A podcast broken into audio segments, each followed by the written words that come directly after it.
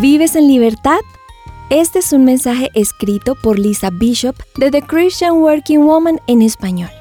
El otro día conversábamos con unos amigos acerca de nuestra adolescencia y de las tonterías que hacíamos.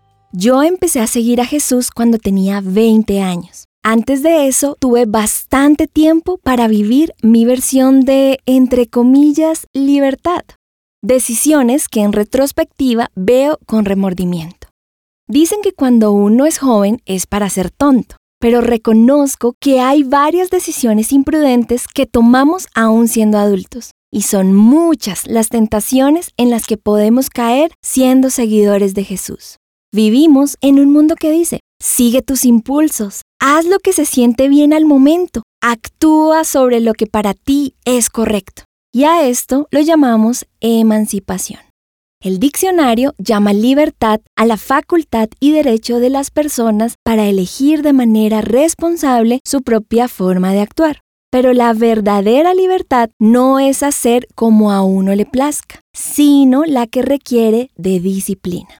Suena contradictorio decir que la liberación se encuentra en la disciplina, pero en su carta a la iglesia en Roma, el apóstol Pablo alude que la falta de disciplina conlleva a una falsa autonomía que termina en pecado. Dice en el capítulo 6, cuando ustedes eran esclavos del pecado, estaban libres del dominio de la justicia. ¿Qué fruto cosechaban entonces? Cosas que ahora los avergüenzan y conducen a la muerte. Todo el mundo, en nombre de la libertad, dice, Haz lo que quieras cuando quieras, pero al dar rienda suelta a tus instintos, te encuentras con muchas ataduras. En Gálatas 5.1, Pablo enfatiza, Jesús nos liberó para que vivamos en libertad. Por lo tanto, manténganse firmes y no se sometan nuevamente al yugo de la esclavitud. Eres esclavo de lo que sea que te domine e influya, sean acciones, palabras o comportamientos. Cuando de verdadera libertad se trata, omite de tu vida cosas que no reflejan tu salvación.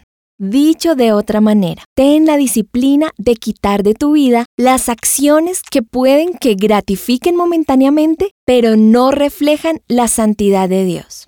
¿En qué área de tu vida falta disciplina? ¿En qué cogea tu libertad en Cristo?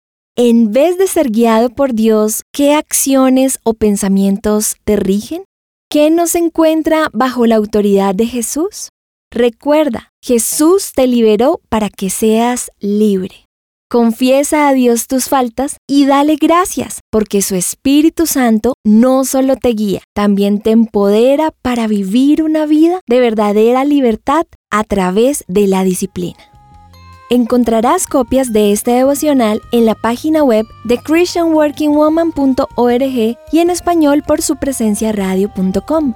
Búscanos también en tu plataforma digital favorita. Estamos como The Christian Working Woman en español. Gracias por escucharnos. Les habló Caro Vanegas con la producción de Catherine Bautista.